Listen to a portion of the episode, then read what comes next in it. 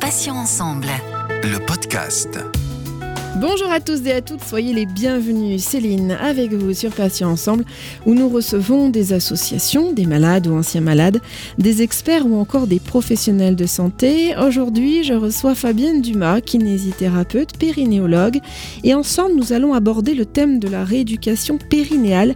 Elle va tout nous dire euh, également sur le biofeedback. C'est une technique qui permet de traiter entre autres les problèmes d'incontinence urinaire ou anale. Fabienne, bonjour, soyez la bienvenue. Je vous remercie d'être avec nous sur Patients Ensemble. Oui, bonjour Céline. Alors, la première question, Fabienne.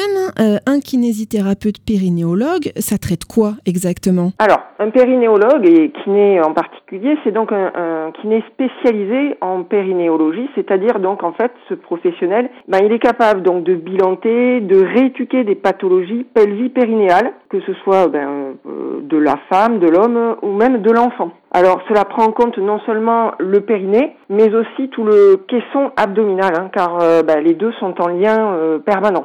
Alors, est-ce que vous pouvez nous expliquer ce qu'est le biofeedback et dans quel cas il peut être utile aux patients et aux patientes? Je précise juste que le biofeedback, c'est un des moyens hein, que nous pouvons euh, utiliser pour la rééducation, en plus de euh, la rééducation manuelle, euh, de la correction posturale ou un travail comportemental ou encore de l'électrothérapie hein, qui peut être utilisée. Donc ce biofeedback, c'est vraiment une méthode de rééducation qui utilise une rétro-information externe instrumentale comme moyen d'apprentissage. Euh, donc en fait, c'est un petit peu comme, euh, je pourrais le comparer un petit peu à un jeu vidéo. C'est très euh, très ludique et assez interactif pour le pour le patient. Donc justement, bah, il doit être assez simple à comprendre et il permet surtout de comparer les séances au fur et à mesure euh, des séances de rééducation pour pouvoir évaluer justement les progrès. C'est plutôt encourageant d'ailleurs pour le patient. Donc on a euh, deux types de biofeedback en kiné périnéale. Euh, le biofeedback qu'on appelle EMG, qui est un, on va dire, biofeedback électromyographique, qui mesure l'activité électrique du muscle par l'intermédiaire de d'électrodes. Je reviendrai peut-être pour vous expliquer euh, dessus plus concrètement comment ça fonctionne. Et sinon, le biofeedback manométrique, qui lui utilise des sondes avec des petits ballonnets. C'est une évaluation de la force de l'écrasement par le muscle, par l'intermédiaire du ballonnet. Voilà. Ce biofeedback, il peut être utilisé pour traiter différentes choses en, rééducation, comme par exemple les troubles de la continence urinaire ou fécale, euh, les troubles de la statique pelvienne, ce qu'on appelle en fait les, les descentes d'organes, euh, les troubles de la miction et de la défécation, en particulier les constipations terminales. On peut l'utiliser en rééducation pré ou postpartum et dans le cadre des douleurs euh, périnéales ou encore dans les dysfonctions sexuelles aussi. Hein. Donc on peut vraiment l'utiliser sur tout un tas de, de, de problématiques et de pathologies. Alors Fabienne, pour qu'on se fasse une petite idée, comment se déroule une séance de biofeedback concrètement? Alors plus concrètement, ben, en fait on va pouvoir euh, positionner le patient euh, soit euh, allongé, soit assis, soit debout en fonction du travail qu'on va vouloir euh, réaliser. On va lui positionner soit des petites électrodes qui sont collantes par voie externe au niveau de son périnée, près du sphincter anal, euh, soit une sonde qu'on va mettre dans le vagin ou dans l'anus, et on va le relier à un système informatique. Au niveau de ce système informatique, le patient va se retrouver face à un écran. Sur cet écran, il va pouvoir visualiser concrètement lorsqu'il va contracter ou relâcher son périnée. Donc pour lui, ça va être vraiment une façon de d'interagir et pouvoir corriger aussi euh, ces exercices. C'est-à-dire que si je lui demande de contracter euh, assez fort son périnée, il va voir une courbe qui va monter, monter, monter. Et quand il va relâcher, il va voir cette courbe qui va descendre. Donc de cette manière-là, on va pouvoir travailler la force musculaire, la relaxation musculaire. Voilà. Et ça lui permet de ressentir bien sûr les choses, lui, euh, de manière, euh, on va dire, euh, interne, le ressenti, la proprioception de son périnée. Fabienne, est-ce que ce sont plutôt les hommes ou les femmes qui sont touchés par des soucis d'incontinence Alors, je pense notamment urinaire ou, ou même fécale d'ailleurs? Alors, en ce qui concerne l'incontinence urinaire, plus de 3 millions de Français sont concernés hein, par l'incontinence urinaire. Elle concerne d'ailleurs tous les âges hein, de la vie, hommes, femmes confondus. Seulement un tiers de ces personnes-là consultent. L'incontinence urinaire, elle est chez l'homme plus souvent consécutive à la prise en charge d'une pathologie prostatique. Et chez la femme, par contre, c'est vrai qu'elle peut subvenir euh, pour différentes raisons, et à tout âge. Hein. Par exemple, chez la jeune femme, on peut nullipare, hein, la femme qui n'a pas eu encore d'enfant, on peut avoir des fuites lors d'une activité sportive intense. On peut en avoir aussi en postpartum, hein, après, après avoir accouché. Et puis, on peut en avoir aussi plus tard, après la ménopause. Par exemple, des fuites urinaires qui vont être liées à des besoins impérieux, ce qu'on appelle, c'est-à-dire des difficultés à retenir les urines lorsque l'on a envie d'uriner. En ce qui concerne l'incontinence anale, euh, ça concerne à peu près 1 million de Français, dont 350 000 cas qui sont plutôt, euh, enfin, qui sont sévères. Alors, les femmes sont plus touchées par l'incontinence anale, c'est-à-dire à peu près 7,5% contre 2,4% chez l'homme. Et ceci est certainement lié aux séquelles des antécédents euh, obstétricaux ou de la constipation hein, qui est plus fréquente chez la femme. Ou alors un problème de statite pelvienne, hein, les, les, les, soucis de descente d'organes qui sont plus fréquents chez la femme aussi. La technique du biofeedback, on commence un petit peu à en entendre parler, mais c'est une technique qui est tout de même euh, méconnue euh, du grand public. Est-ce que tous les kinépérinéologues la pratiquent? Alors oui, le, biofeedback, c'est quand même une technique qui est apparue dans les années 70. C'est vrai qu'en pelvipérinologie, on l'utilise quand même euh, pas mal. Et un spécialiste, hein, un périnéologue, quand même, il est très, il, est formé hein, pour pratiquer le biofeedback. Il faut ensuite qu'il soit bien équipé pour pouvoir réaliser ce biofeedback. Donc après avoir effectué son bilan justement précis, il va pouvoir décider de, quels outils et voilà le biofeedback en fait partie pour que ce soit à visée euh, musclant ou que ce soit à visée relaxant. Hein. Voilà. Alors, c'est variable évidemment d'une personne à l'autre, hein, j'imagine, mais selon votre expérience, euh, Fabienne, combien de séances de biofeedback faut-il faire en moyenne euh, pour obtenir une rééducation efficace du périnée? Oui, c'est très difficile hein, de répondre effectivement à cette question. ça, dépend de la pathologie à traiter. Euh, ça dépend surtout de la conscience périnéale du, du, patient ou de la patiente. On va dire, aller en, moyenne, entre 10 et 20 séances, ça peut être évidemment beaucoup plus, tout dépend de la pathologie. Hein. Est-ce qu'une fois la séance passée, euh, le patient doit faire des exercices à la maison ou tout au long de la journée? Enfin, si c'est si faisable, évidemment. Alors oui, moi, de toute façon, euh, je, je, demande toujours aux patients euh, qu'ils réalisent des exercices en dehors hein, du cabinet. Euh, c'est vraiment euh, à effectuer justement en fonction des circonstances. Hein. Donc ils vont appliquer des exercices, des séries peut-être de contractions. Je les mets un petit peu en, en par exemple, je leur demande d'effectuer des, des, contractions euh, euh pendant qu'ils se brossent les dents, tout simplement, ou pendant qu'ils sont dans la voiture assis à un feu. Bon, pour qu'ils puissent un petit peu automatiser le, la contraction périnéale, travailler la proprioception du périnée. Et, et c'est vraiment important dans, dans l'éducation thérapeutique que, le patient devienne autonome et acteur de sa rééducation. Hein.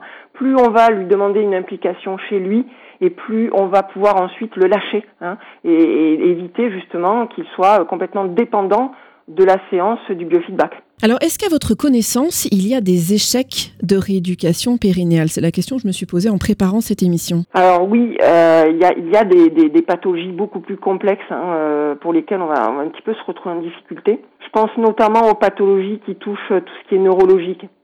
C'est quand même très très compliqué de, c'est plus compliqué qu'une faiblesse musculaire simple. Donc en fait, les résultats, euh, les limites de la rééducation, elles vont dépendre du degré de gravité des symptômes et de l'état des tissus aussi du périnée, évidemment. Hein. Donc d'où l'importance de travailler avec des spécialistes, car euh, il n'y a pas vraiment de méthode ou de traitement standard. Hein. C'est, il faut vraiment au cas par cas euh, ensuite réorienter, pourquoi pas, quand on se retrouve un petit peu bloqué et en échec au niveau de la rééducation. Est-ce qu'il y a en revanche des contre-indications à la pratique du biofeedback? Alors Vraiment, en ce qui concerne la rééducation euh, périnale, à ma connaissance, non. Euh, il n'y en a pas. Et on l'adapte par contre en fonction du patient. Euh, si c'est un, si c'est, on peut rééduquer les, enfants. Évidemment, avec les enfants, on ne va pas être invasif. Et ce biofeedback, on va le, on va le pratiquer par voie externe avec des, ces petites électrodes qu'on va coller sur la peau. Alors que, et, on peut l'utiliser aussi sur les femmes enceintes. Donc, vous voyez, il n'y a pas, il n'y a pas de contre-indication particulière. Hein. C'est pas comme un courant électrique ou euh, un champ électromagnétique ou des choses comme ça, pas de contre-indication pour, euh, pour le biofeedback. Fabienne, est-ce que vous auriez des petites astuces à donner à nos auditeurs et auditrices contre l'incontinence? Euh, Je parle bien sûr d'incontinence qui n'est pas très profonde. Hein. des petits exercices faciles et indétectables. Alors, je pense notamment aux exercices du docteur Kegel, qui consistent, je crois, à contracter et puis à relâcher le, périnée. C'est bien ça? Oui, c'est ça. Hein. En fait, il, il, essaye de donner des, des images euh, pour que les patients puissent vraiment euh, aller chercher cette contraction périnéale. Donc notamment penser retenir un, gaz. Hein, c'est très parlant, c'est des fois plus parlant pour quelqu'un euh, de ressentir un peu plus. Ça fait partie du périnée, si vous voulez. Donc des fois, les gens, si on leur dit contracter le périnée, ils vont pas savoir faire. Si vous leur dites contracter comme pour retenir un gaz, contracter comme pour faire remonter votre plancher pelvien, ce sont des images qui vont permettre aux patients de contracter leur périnée alors qu'ils n'en avaient pas vraiment conscience. Moi, j'explique surtout l'importance d'avoir une sangle abdominale compétente. Hein. C'est le caisson abdominal, en particulier le muscle transverse qui fait partie de la sangle abdominale. Ce muscle transverse, il permet d'aspirer le nombril vers la colonne vertébrale. C'est un peu une ceinture naturelle, si vous voulez.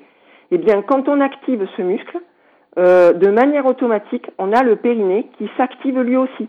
Donc c'est quelque chose que je vais vraiment expliquer euh, et qui est facile à, à réaliser et qui, l'air de rien, va commencer à pouvoir activer le périnée et, petit à petit les gens vont avoir confiance et vont pouvoir euh, continuer ces exercices-là aussi chez eux. Alors est-ce que le biofeedback peut soulager des douleurs pelviennes euh, liées à l'endométriose par exemple? Alors oui, oui, oui. Euh, dans l'endométriose, on, on, peut avoir des douleurs de type dyspareunie. Les dyspareunies, ce sont des douleurs lors des rapports sexuels notamment au moment de la pénétration. C'est vraiment lié à un muscle périnée hypertonique, c'est-à-dire trop contracté, euh, une tonicité trop importante. Donc, alors que la patiente n'en a pas conscience, le biofeedback permet de visualiser justement sur l'écran de l'ordinateur l'hypertonie. Donc, on va voir que le muscle n'est pas vraiment décontracté. Donc, on va apprendre à la patiente à venir décontracter ce périnée. Et du coup, par la même occasion diminuer les douleurs périnéales. Alors dans le cas d'une ou d'un patient atteint de troubles liés à la défécation, est-ce que le biofeedback peut être une technique vraiment efficace pour pouvoir contrôler à terme ces sphincters? Alors oui, complètement. D'ailleurs, pour rappel, hein, dans les problèmes de la, de la défécation, on, rencontre tout ce qui est euh, constipation. On a la constipation de transit, hein, qui est euh, une constipation liée à un problème intestinal. Hein, donc là, la rééducation, euh, à part les massages, euh, des levées de tension ou de l'ostéopathie, ça peut aider hein, sur la constipation de transit.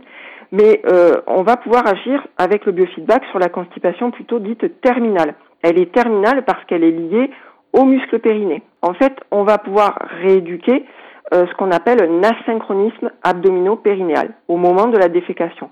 C'est-à-dire que le patient ne pousse pas correctement. Au lieu de pousser, il contracte son sphincter anal, et euh, au moment de la défécation. Donc grâce à une sonde anale qui comporte là deux petits ballonnets euh, qui sont gonflés d'air, on va placer la sonde de manière à avoir un ballon dans le rectum, un ballon au niveau du canal anal, et on va apprendre au patient à augmenter la pression au niveau du ballonnet rectal, pendant que la pression va diminuer au niveau du ballonnet sphinctérien. Et comme ça, on va pouvoir donner une bonne synchronisation dans la défécation.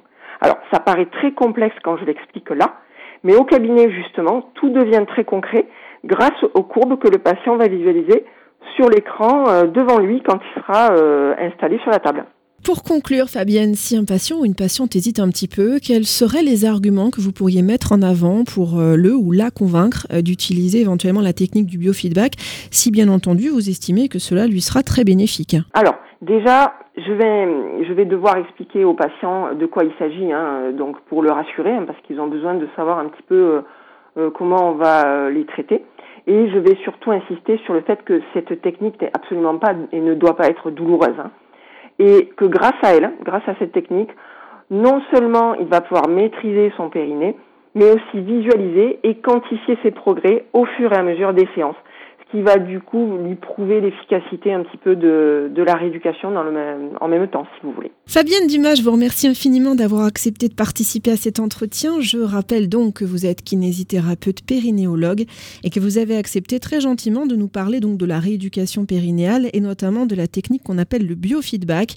Je vous souhaite une très bonne journée Fabienne et je vous dis à bientôt sur Patient Ensemble. Merci beaucoup. Au revoir. Patients Ensemble a un compte Instagram et un Facebook, alors n'hésitez surtout pas à vous abonner, à liker et puis à partager nos publications d'interviews. Merci à tous, chers auditeurs et auditrices, pour votre fidélité. Je vous donne rendez-vous bien sûr mardi à 9h. Il y aura un nouveau podcast à écouter, un nouvel invité et un nouveau thème. Je vous rappelle que vous pouvez retrouver nos podcasts deux fois par semaine, mardi et jeudi, en ligne dès 9h, sur patient avec un s-ensemble.fr, mais également sur les plateformes de téléchargement Spotify, Ocha, Deezer, Apple et Google Podcast. Passez une excellente journée, je vous dis à bientôt et d'ici là, prenez bien soin de vous et des vôtres. Salut, salut Patient ensemble. Le podcast.